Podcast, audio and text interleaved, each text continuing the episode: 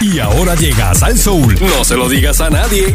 Con Pedro Juan Figueroa. Bueno, abran paso, abran paso que está entrando, está entrando aquí, señores, directamente de su show televisivo. el hombre que sigue pegado, sigue vivo en la pandemia, Pedro Juan Mira, Figueroa. Mira, sácame estas noticias del teletipo. Dia- Diablo, teletipo. te fuiste, te fuiste para allá, para los 90. El teletipo. Wow. María. Señores, dichosos nosotros que vimos toda esa tecnología. Muchacho. En aquel momento. Sí, señor. momento.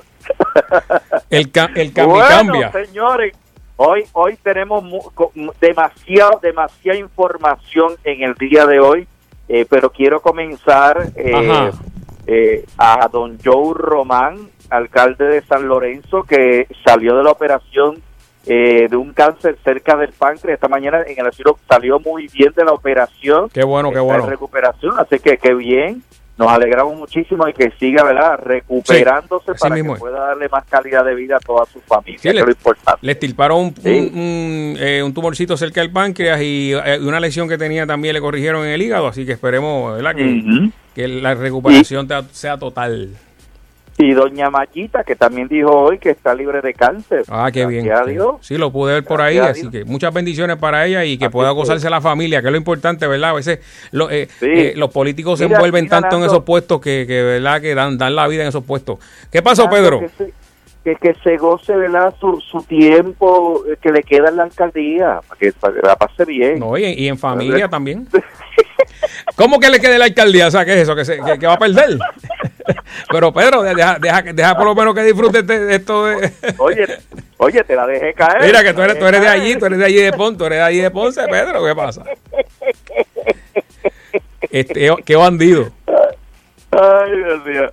Bueno, oye, señores, hoy en la vista en el Tribunal de San Juan eh, se vio el caso de, de, de Pablo Casella. Ujú.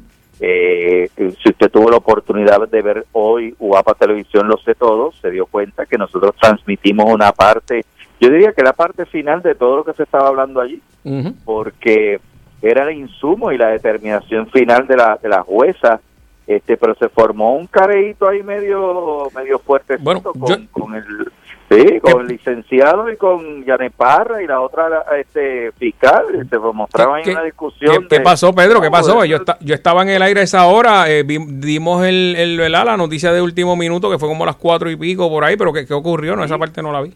se formó un careo por, pues, porque tú sabes que la fiscalía está ahí- estaba en contra de que se le fijara Claro. eh, la fianza eh, tan bajita como como dos millones de dólares. ¿Cómo? Eh, ellos pretendían que, se, eh, es más, no fueron ni los cuatro millones que se le aumentara, Sí. inclusive. La que inicialmente se, lo- ya- se le, se le impuso en aquella ocasión. Sí, bueno, cuatro millones, pero entonces ahí es que yo tuve la duda y dije, pero ven acá, si ya hay una fianza que esto estaba fijada de cuatro millones, ¿por qué tienen que volver otra vez? Y ahí mismito, viendo la transmisión, dijo, ahí dan la explicación que se no, pues fue devuelto. O sea que fueron cuatro millones que puso don Salvador Casella, que en paz descanse, Que se devolvieron. en ese momento, pero ya eso se le devolvió. El problema es que eh, don Salvador falleció, su esposa falleció, aunque aparentemente ya la herencia se repartió. ¿Cuánto le tocó a, a Pablo Casella? Ah, yo no sé, Bueno. pero ahí me, Bueno. me imagino yo, me imagino yo que los hijos de, de don Salvador eh, y, y los nietos cogieron eh, una buena tajada. ¿Verdad? Todo depende de cómo, cómo estuviera redactado el, la, El la herencia. Claro. Por, por ejemplo, por ejemplo, si don Salvador sabía que su hijo no iba a salir de la cárcel, pues imagino yo que hizo un, un arreglo ahí en el testamento, pero vamos a dejárselo a las nietas. Pienso yo, tú sabes, Claro. porque eh, todavía no se había, eh, eh, que, de hecho, señores, habían 32 puntos importantes de la de, de, de- de la parte eh, de Pablo Casella, de su abogado, y ahora también me entero que ya eso pues ya no va porque ya se le va a celebrar un nuevo juicio, o sea que los señalamientos, pero yo me imagino que ahora Fiscalía cogerá el insumo de esos 32 puntos controvertibles y dirá, ok, pero ahora vamos a arreglar esta situación acá porque cuando le dejemos el, el tajazo, pues ya no puede echar para atrás ni, estar reclamando nada. Claro, Pedro, pero eh, tú, tú que eres casi abogado, te pregunto, este, eh, el, eh, el licenciado Figueroa, le voy a preguntar yo aquí al licenciado Figueroa. Sí, Sí, que- señor. ahora, cuando se celebre este nuevo juicio, tiene que ser, o sea, si es por jurado, ¿no? Pues él Si es puede escoger jurado. si es por este juez o jurado, tiene que ser entonces No. unánime. No, no tiene que ser, exacto, tiene que ser unánime. Lo que pasa es que es como me explican, hay veces que estos casos es unánime, pero para que nadie se entere quién quiénes fueron las personas que participaron, siempre dejan una fuera, ¿entiendes? Mm. Pero no es que una, una persona no estuvo de acuerdo, es que siempre lo hacen de esa forma, parece que es una regla. Bueno, y si se enferma algún jurado, me imagino también hay un sustituto. Ah, obvio, obvio. Claro, claro. Pero, o sea, ahora- el resultado es unánime. De no ser unánime, queda, queda, queda libre con esta nueva este, reglamentación. No, no, no. Aparentemente eh, tendrían que ir a otra cuestión ahí que tienen que ir, es algo del tribunal eh, y creo que finiquitar el asunto. Pero tú te crees, Nando, que sabiendo que este señor de la forma tan despiadada como asesinó a Carmen Paredes, ¿tú crees que alguien se atreva a declarar a Pablo inocente, aunque sea uno? Yo lo dudo, de verdad, yo lo dudo. La- señores, la- la- las pruebas estuvieron ahí, hubo destrucción de, de- de evidencia. o sea, Bueno, cuando, ¿recuerda cuando dijo, no- nunca apareció el, el que él decía, mira, fue un negrito que brincó la verja, que Ah, no. esto nunca apareció. No, espérate, no. Acuérdate que sí apareció un negrito, pero ese negrito dijo, espérate, yo no. yo, yo tengo las uñas cortadas. o sea, Oye, pero Vamos. esa yo no la sabía. Eh, Sí, no, pero oye, te voy a decir algo. Sí. Tú eh, ofrecer información falsa, que es otro delito, pues, tú tienes alguna declaración jurada y tú vienes a decir, no, que ese es el negrito. Y ese negrito dice, no, perdóname, yo ese día yo estaba en la, en la fiesta de Loíza, que, que yo estaba hablando usted. Oye, qué cosa increíble. Tú imagínate o- que lo, o- que, o- que lo hubiesen este, metido para arma de adentro. fuego que no están las huellas de ese negrito. Sea, ujú. digo, hay que tener, ¿verdad?, un cierto grado. Ahora, de la forma como él planteó las cosas y las contradicciones, ahí es que está el asunto. ¿Cómo es que este señor no supo planificar bien las coartadas para él salir airoso? Por eso yo te digo, a esta altura del juego, que ya la gente se le olvidó eso de Pablo Casellas, cuando, le, cuando haya un nuevo jurado y ese nuevo jurado refresque su memoria y el caso, muchachos, ahí va a ser unánime, definitivamente Ahí está. no no tiene no tiene break ahora viendo a lo que dijo el eh, Harry Padilla ahorita eh, no saldrá hasta o a lo mejor mañana o el próximo lunes porque hay que reunir todo el dinero hay que buscar de dónde lo van a sacar en qué casa lo van a, a- a alojar porque tiene que estar en una residencia Ujú. ¿entiendes? Sí, que tiene que haber un yo- teléfono, etcétera, las mismas condiciones que, que o sea, las condi- hay unas Sí, condiciones, unas restricciones. pero- yo- claro, pero ahora digo yo, Nando, ¿quién se va a arriesgar a tener una persona eh, que asesinó a su esposa, que estuvo en la casa? Digo, a mí que me perdonen, pero yo no lo tuviera, yo no lo tuviera en mi casa. Por seguridad mía, yo no lo tuviera en no, no, casa. no pega ojo, o no pega ojo, como dicen ahí en la calle. No, no, muchacho, no, deja eso. Es más, ni tú tampoco, vamos, ni tú tampoco. No, Claro, no, oye, no, no. tranquilo. Tú le dejas la llave, dijo, vengo ahorita, yo vengo ahorita y te vas te va por la noche y vienes por la mañana. Fíjate Bueno. que eso fue una pregunta que yo se lo hubiese hecho a Harry Padilla esta tarde, lo que pasa es que estaba ya normando con nosotros en el aire y, y ellos, o sea, yo estoy hablándoles a ellos en mímica y no me entendieron la, la pregunta, pero mi pregunta era en base a la seguridad de Pablo y al lugar donde él vaya a alojarse durante este tiempo, porque tiene que presentarse Ajá. el 23 de junio y creo que el 15 de julio que comenzaría el juicio aparente y alegadamente.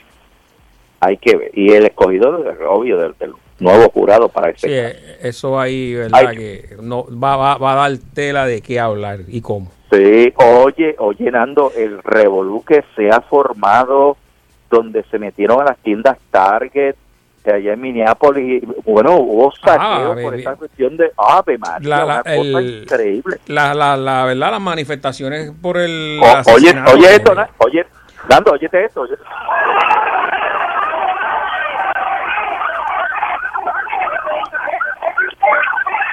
Ese es el audio de parte de las manifestaciones. una reyerta, pero de grandes proporciones. Sí, se llevaron tenis, televisores, radio, bueno, cigarrillos, lo que, todo lo que había. la limpiaron en un segundo. Muchachos, ahora digo yo, pues, a mí, ¿verdad? Yo, yo siempre pongo un poco de, de, vergüenza eh, ajena en el aire. Y yo te digo, eh, ¿qué tiene que ver la comunidad en esta cuestión de los saqueos. ¿Y qué tiene que ver? Porque si fueron unos policías que ya van a estar enjuiciados, ya los, los votaron, ¿qué tiene que ver una tienda por departamento? ¿Qué tiene que ver una, otras comunidades que vengan a, estar afectadas por todo esto? Porque yo estoy más que seguro que yo le hubiese preguntado a alguien, ¿por qué usted hace aquí? Ah, no, por el prietito que mataron pero no te saben decir de por qué. sí, mucha gente se aprovecha, Pedro. Mucha, y aquí, aquí, ocurre también, o sea, cuando hay manifestaciones, tú, tú, tú ves gente destruyendo eh, edificios y tú le preguntas y los líderes dicen, mira, esa gente no, no está con nosotros, se volvieron locos. Siempre, pero ahí se aprovechan, allá se aprovechan y ocurrió en el, hace como, ¿cuánto fue, cuándo fue la, la otra manifestación de, ¿te acuerdas de, del otro, de Rodney era que se llamaba? El, sí. Que, que también, pues, aquello estuvo, estuvo terrible hace más de dos décadas. Ahora volve, volvemos a la pregunta inicial. ¿Qué culpa tiene? No, ninguna. ninguna, ninguna. de por departamento. Ninguna. Cuando fueron cuatro policías, ya lo destituyeron, lo votaron y se les va a enjuiciar. ¿Qué tiene que ver la comunidad? Señores, no tiene absolutamente nada que ver. Pero ¿qué pasa? Estas son comunidades que se sienten también marginadas, ¿verdad? Eh, se sienten de alguna forma que, son odiadas. Y estaba yo eh, escuchando así eh, esta mañana en Notiuno que estaban diciendo estas cosas las provoca el presidente Donald Trump. Bueno, inclusive y ah, tú te, enteraste que hoy Trump una orden ejecutiva en contra de Twitter porque lo, lo estaban fiscalizando unos Twitter que las habría puesto y que se lo, creo que se estaban bloqueando. O sea, que se tiró un maduro ahí, se tiró un maduro Tron hoy. Sí, sí oye, en Venezuela tenemos maduro y aquí tenemos a Donald Trump. Oye, pero lo que le hicieron a este señor fue un, fue un asesinato. O sea, yo no sé si tú has tenido la oportunidad de ver el video una y otra vez, pero es que es, que es terrible. O sea, ¿en qué cabeza cabe? O sea, un asesino. Esto es el historial del policía. Yo no sé si tú lo conoces, Pedro pero no es la primera vez que ha matado personas. No es la primera vez. Eh, la primera vez. Ni la segunda ni la tercera. Eh, creo que fue el año pasado, hace dos años, que también tuvo un problema así de violencia. Creo que fue lo que yo. Eh, en, otro, en otro choque, hubo, tuvo un choque y murieron las personas en una persecución. Este, le disparó a, a, mató un latino. Estamos hablando de cómo es posible que todavía tenga un, a, una persona de policía. Y entonces, él no solo, porque si tú ves el video, la parte posterior del video, los otros estaban también encima de, de, de la víctima. Sí, no, no, no. Señores, esto es lo que está pasando en Minneapolis. Mira, yo todavía estoy viendo este video que está en vivo, porque la gente sigue con los celulares prendidos. Mm. Ahora mismo se está retirando la policía. No sé si es que van para otro lugar, este, pero vi que la policía se como que se arrinconó para otro lado. Ahora mismo estoy viendo lo de lo de la tienda Target, una cosa impresionante, como una señora cargando un carro de compra lleno de, ropa de cama eh, y saliendo. ¿Qué tiene que ver con eso? Ay, ay, ay por una cosa demasiado bárbara y digo, pero ven acá hasta donde, hasta donde hemos llegado, la nación americana más poderosa. Pedro, tú que vives allí, tú que vives en la Florida, Pedro, tú que vives en la Florida, llevas tiempo por allá, ¿tú has sido víctima de racismo? Que se llevó hasta, mira eso, se llevó hasta la bicicleta y una Oye. Y, y, hasta la bomba llena en las gomas. Mira, Pedro, te pregunto, tú que llevas tiempo viviendo allá en la Florida, etcétera, ¿tú has recibido ah. en algún momento, y séme sincero, algún algún acto de racismo en contra tuya por ser latino o lo que sea? No, no, nunca. Nunca, No, nunca. Pero yo te voy a dar una explicación por qué. Eh, posiblemente, posiblemente una.